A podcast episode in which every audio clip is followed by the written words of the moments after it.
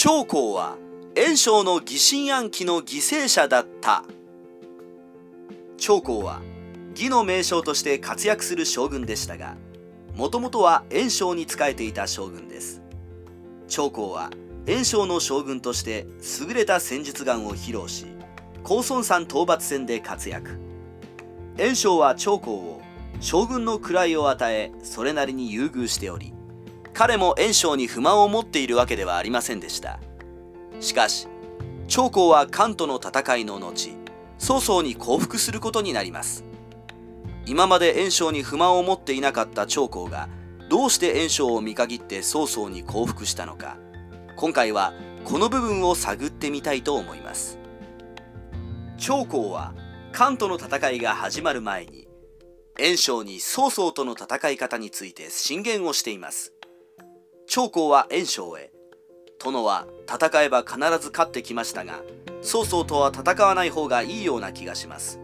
殿自ら出陣して曹操と戦をするのではなく曹操の南方の領域へ将軍を派遣して領土内を乱せば簡単に勝つことができるでしょう。とアドバイス。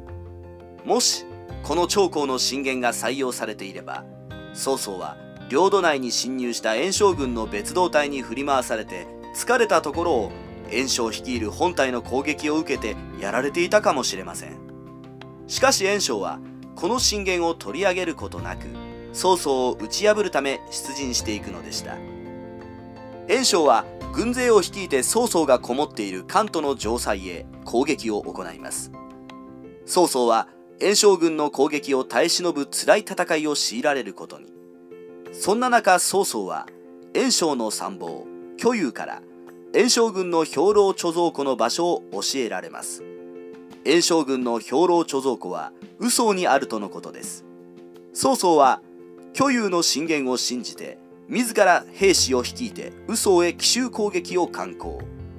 袁紹のもとへ曹操自ら兵士を率いて嘘へ攻撃を仕掛けてきたことが通報されます。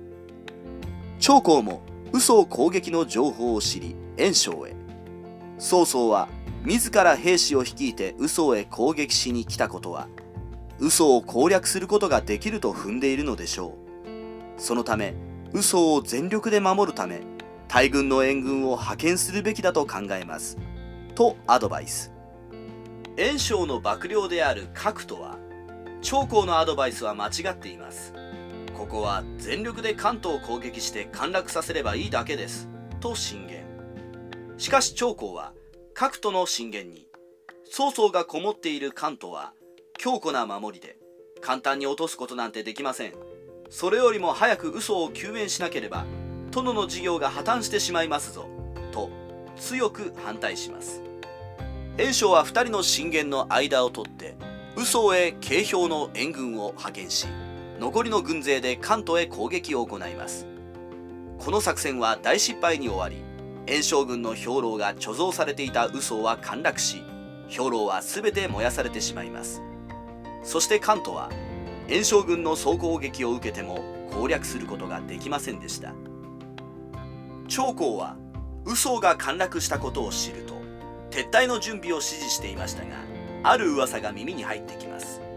その噂は袁紹の参謀で嘘の救援をするべきかそれとも関東を攻略するべきかの意見で争った角都に関してでした。角都は自らのアドバイスが間違ったことで袁紹軍の全軍崩壊を招いたことを知りこの責任を逃れようと悪知恵を働かせます。そして角都はあることをひらめき袁紹へ。長江は俺の進言を取らなかったから今このような現状になっているといろいろな人へ言っているらしいですよ。長江の悪口を流します。そしてここで袁紹の悪いところの一つ。疑心暗鬼が発動。袁紹は各都の噂を信じ長江に疑念を抱くようになります。長江はこの各都と袁紹のやり取りを聞いて袁紹のもとに身を置くのは危険と判断し曹操に降伏するのでした。袁紹の悪いところの一つである疑心暗鬼を発動させることを各都が目論んで長江の悪口を流したとすればとんでもない人物ですこのような人物を袁紹が周りにはべらせてしまったことが曹操に敗北した原因の一つで長江も袁紹の疑心暗鬼の犠牲者の一人と言えるのではないのでしょうか。